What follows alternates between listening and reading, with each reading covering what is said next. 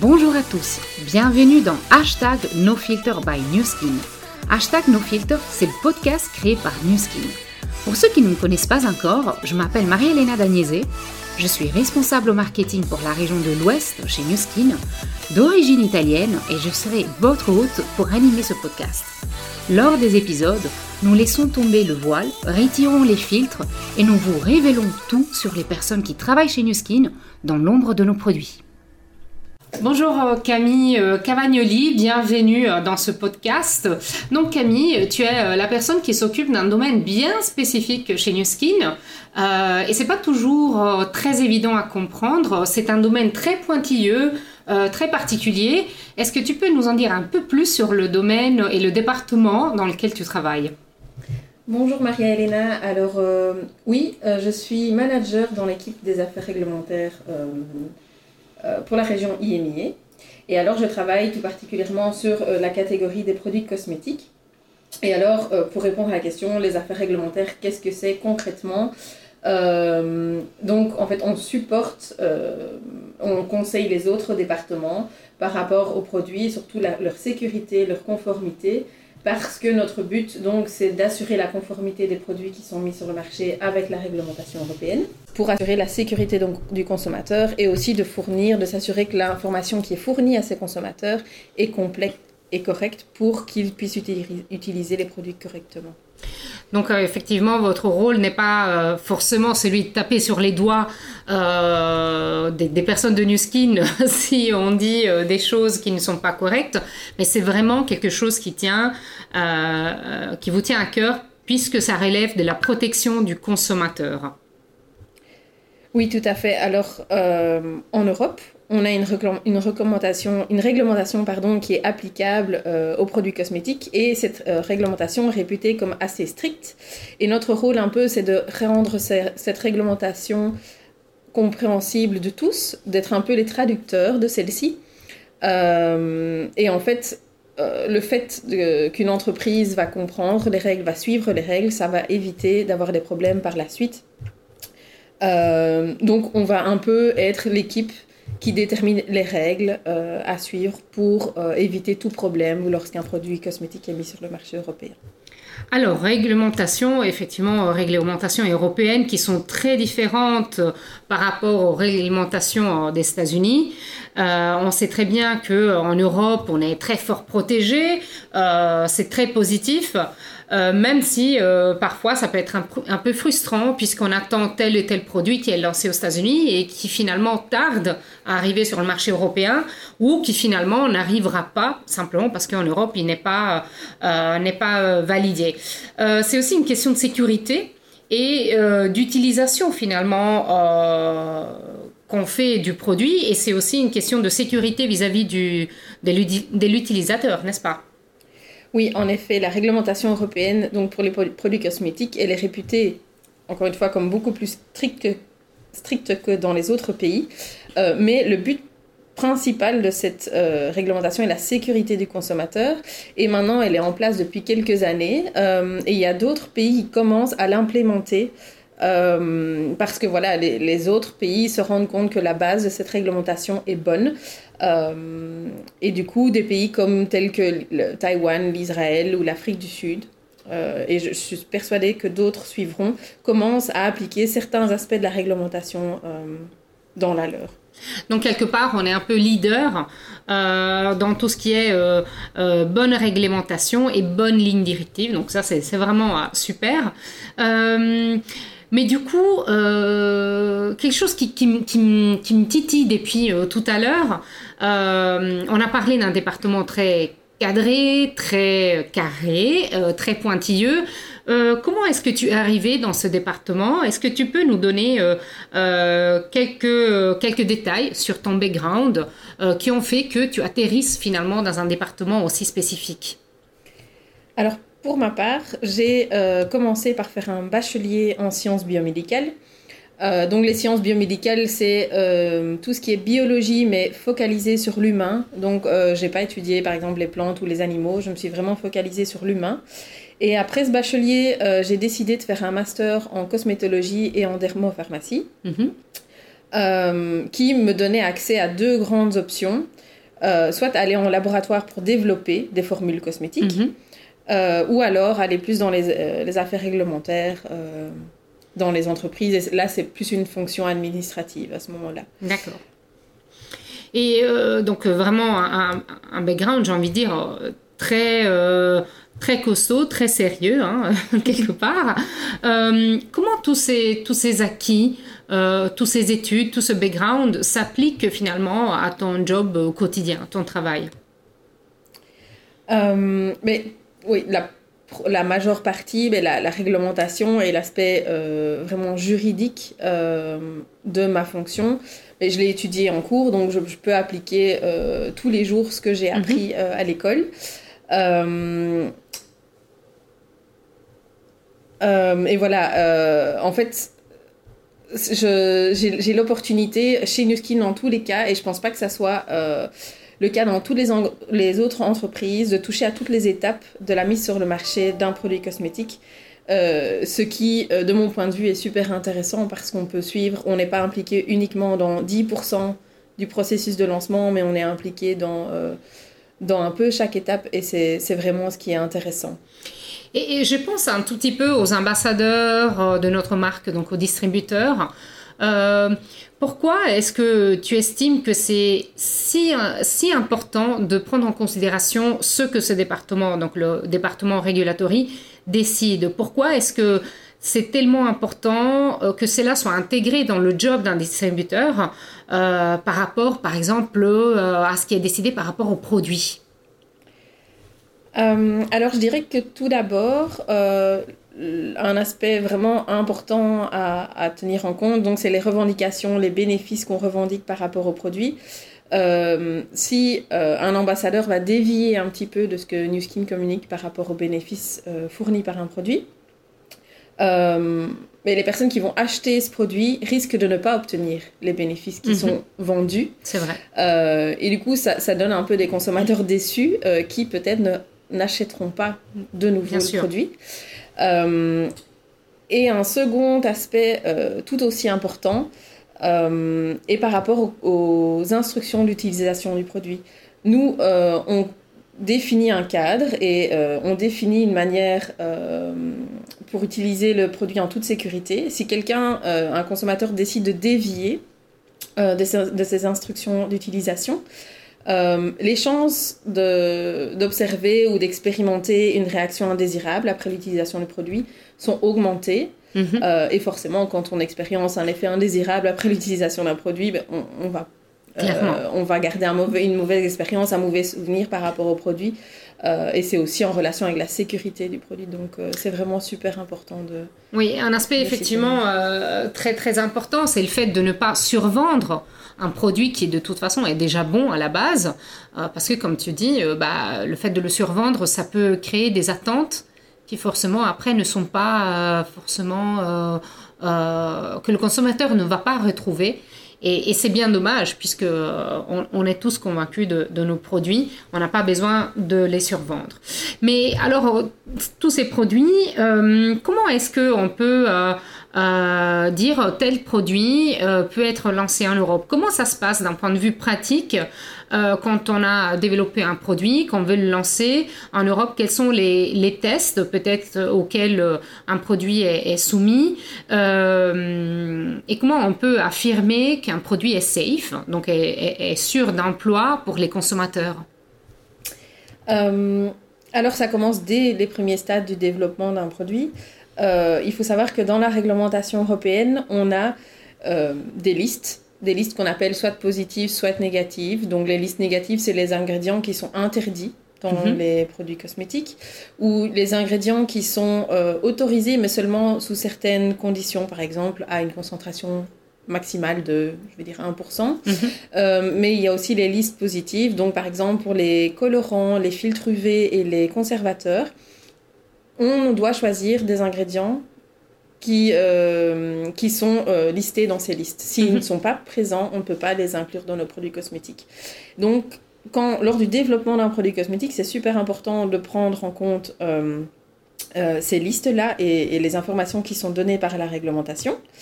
Et donc, chez Nuskin, les produits sont développés aux États-Unis pour la majeure partie, et les États-Unis, les équipes de recherche et développement sont formées et prennent tous ces aspects-là en compte.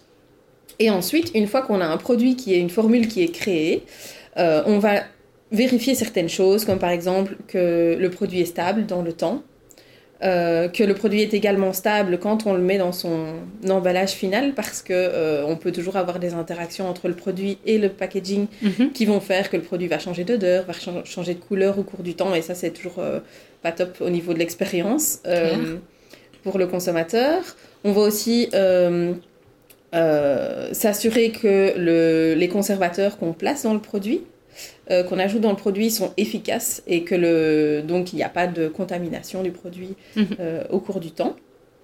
Euh, on teste aussi le produit pour euh, son potentiel irritant, pour s'assurer ben, que la majeure partie de la population va bien réagir au produit et que voilà, il n'y a, pas une grande proportion de la- de- des utilisateurs qui vont expérimenter une irritation.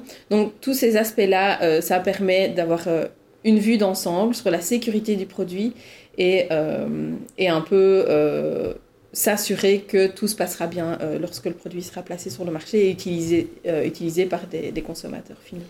Ah, tout cela est super intéressant et euh, clairement, tout, tout est vraiment très carré et très réglementé. Combien de temps euh, ça fait, euh, Camille, que tu travailles chez Nuskin?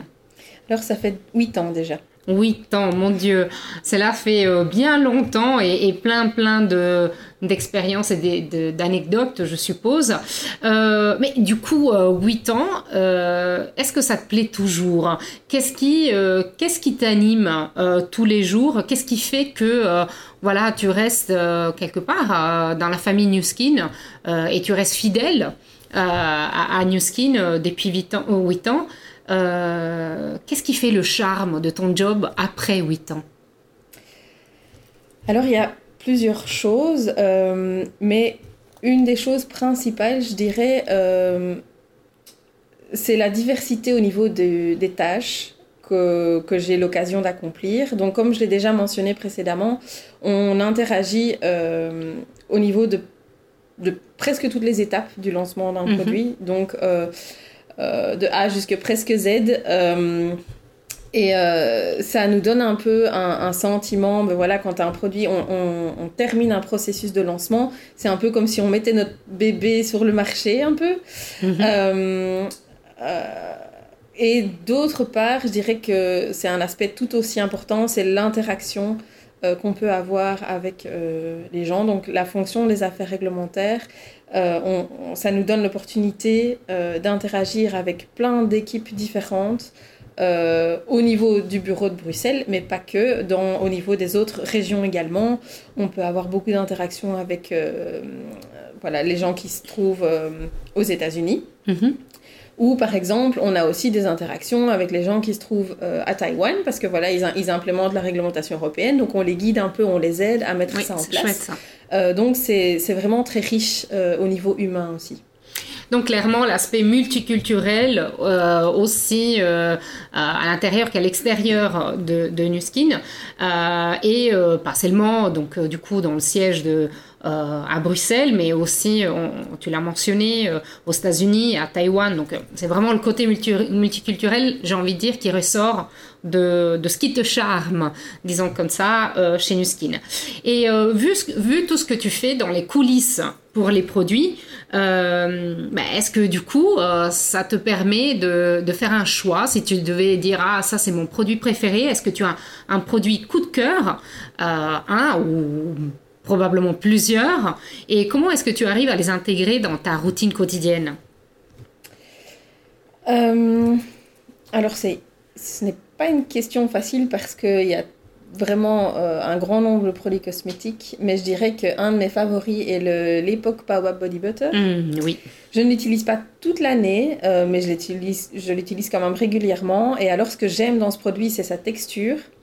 Euh, voilà, c'est un, un produit hydratant, mais qui ne, qui ne donne pas de ressenti gras, qui ne laisse pas de, de ressenti gras sur la Mhm. peau. Et euh, voilà, son odeur, elle est quand même euh, exceptionnelle, je trouve. Et alors, un produit que j'ai intégré dans ma routine quotidienne, c'est le whitening toothpaste. oui. C'est vraiment un produit quand voilà, je, je l'ai testé et j'ai plus jamais utilisé un autre dentifrice. Oui, je suis tout à fait dans ton cas aussi. Euh, je pense qu'une fois qu'on l'a testé, que ce soit pour la consistance, que ce soit pour le goût, euh, bah, une fois qu'on l'a testé, on a vraiment du mal à revenir vers euh, d'autres produits. Et, si on devait mentionner des produits pour le corps ou spécifiquement pour ton visage, tu as aussi des, des coups de cœur? Je dirais euh, que j'aime beaucoup aussi le bronzing pearls, même si je, ne l'utilise pas euh, au quotidien parce que je, ne me maquille pas euh, tous les jours, mais les jours où je me maquille, j'utilise systématiquement les bronzing pearls. et un oui, je produit, oui. Oui, je dirais aussi la crème Edgelock Transforming que j'ai récemment commencé à utiliser parce que voilà, il, s'est passé 30 ans, on dit que c'est bien de commencer à, prendre soin de sa peau. Donc j'ai commencé à... J'ai testé ce produit très récemment et, euh, et je l'aime euh, beaucoup. Euh, donc je pense que je vais continuer à l'utiliser pendant un certain temps. Alors tu, tu, me fais penser à ma maman qui, qui m'a offert ma crème, ma première crème anti-rides pour mes 30 ans en me disant qu'il était grand temps de commencer à l'utiliser. Forcément parce que c'était moi, mais parce que la jeunesse passe et ne revient plus. Et donc si on veut rester jeune inside et euh, aussi dans l'esprit euh, et aussi se voir dans le miroir, euh, ayant confiance en soi, etc., c'est quelque chose qu'on commence à adopter la crème. Du soir ou la crème de jour anti-rides. et aujourd'hui, on prend soin de sa peau de plus en plus tôt. Euh, c'est vraiment quelque chose que les jeunes euh, commencent à faire de plus en plus. Euh, est-ce que voilà, est-ce qu'il y a quelque chose qui te plaît justement dans, la texture de cette crème? Qu'est-ce qui te séduit dans ce produit? Mais je dirais justement c'est sa texture qui est assez légère, qui donc elle n'est pas grasse, elle n'est pas mhm. collante, parce qu'il y a certaines crèmes de nuit qui peuvent être assez lourde au mhm. niveau texture et consistance. Euh, mais là, elle est vraiment euh, agréable, facile euh, à appliquer également. Mhm. et voilà, mon point principal, ça serait vraiment sa texture.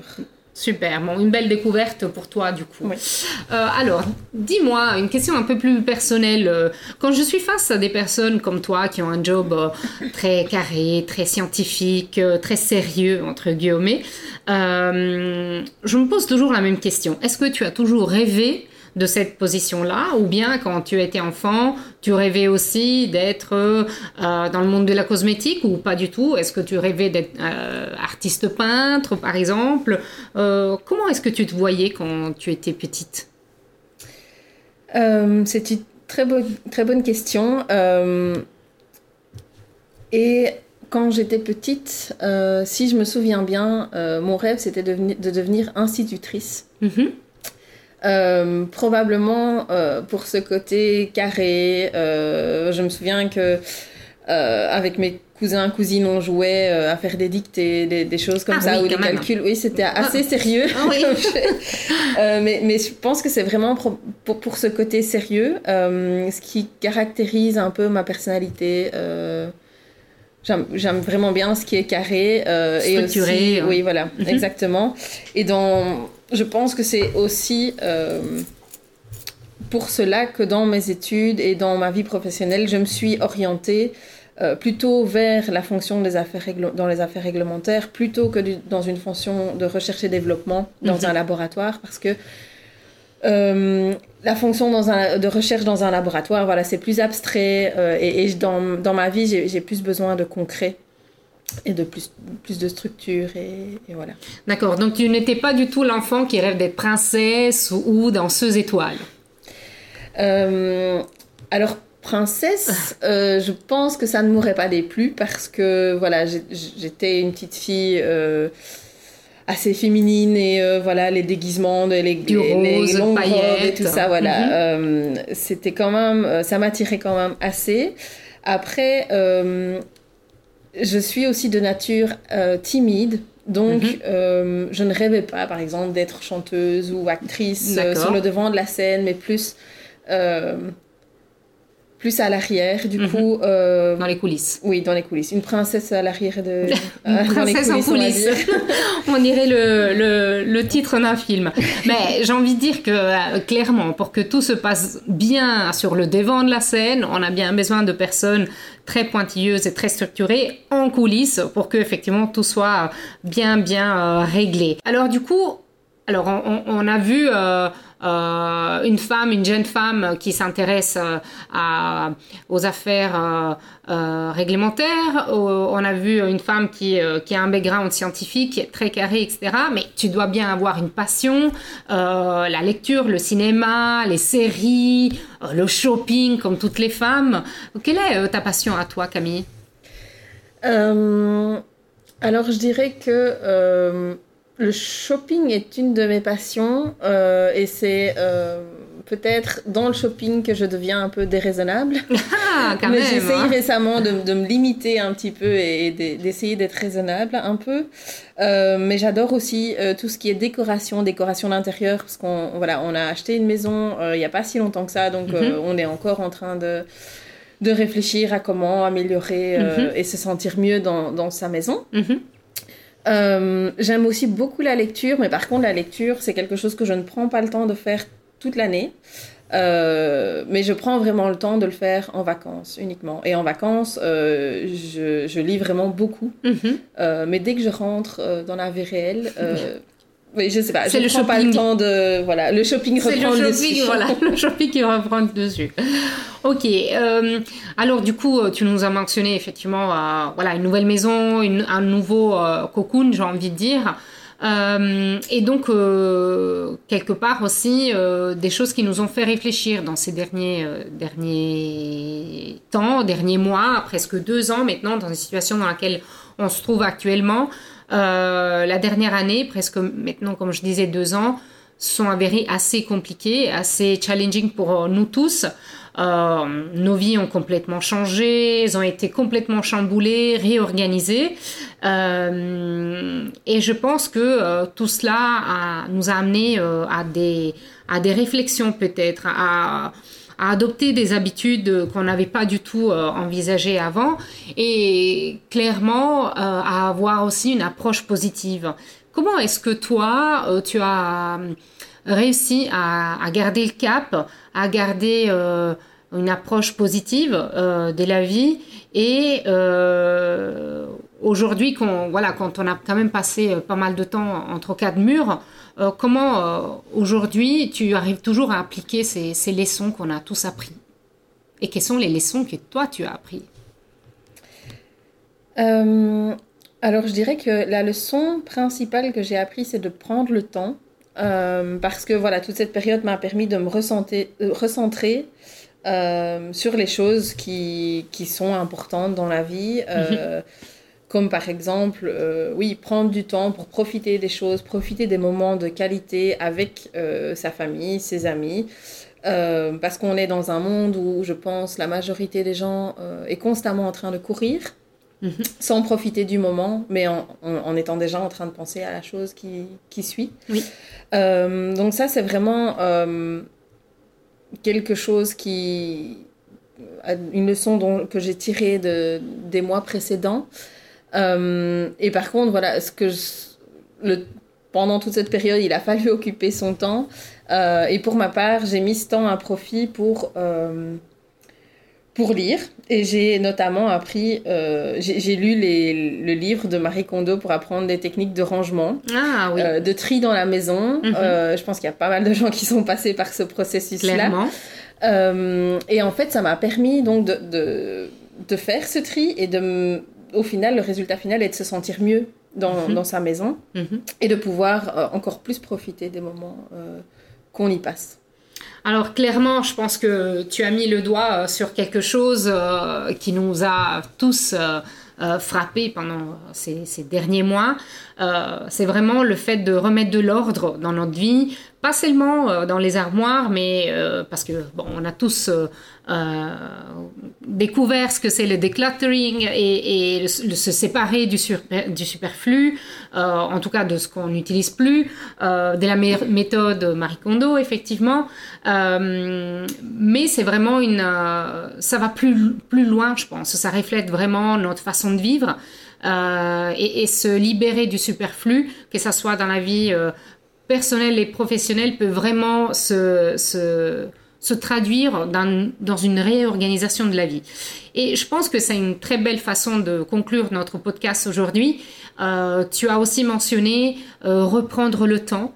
remettre l'humain au centre de la vie, que ce soit la famille, les amis, les, les êtres proches, euh, et clairement, euh, ce qui donne l'importance à la vie, euh, c'est pas forcément ce qui, ce qui nous entoure en termes de, côté matériel, mais c'est vraiment la vie et, et, toutes les affections que cela s'apporte et ce qui nous motive tous les jours. Exactement. Donc merci beaucoup, merci beaucoup Camille d'avoir partagé tout cela avec nous. C'était vraiment très intéressant de découvrir le, le, département régulatory, mais aussi euh, de savoir euh, ce que tu fais, euh, comment tu comment tu organises ta vie et, et, et, nous faire découvrir un tout petit peu, lever le voile, disons comme ça, sur un département qui est très très particulier et que parfois on a du mal à comprendre. Merci beaucoup Camille. Merci à toi Marie-Hélène. Merci à vous tous. Au revoir. Au revoir. Merci beaucoup d'avoir écouté ce podcast. Si cela vous a plu, n'hésitez pas à le partager ou à le recommander à vos amis, votre famille ou bien vos collègues. Vous pouvez nous retrouver sur Apple Podcast et bien évidemment Spotify. Et n'oubliez pas d'activer les notifications pour ne pas manquer chaque nouvel épisode et bien évidemment vous abonner. Et vous le savez, le bouche à oreille peut vraiment être très très puissant. À très vite!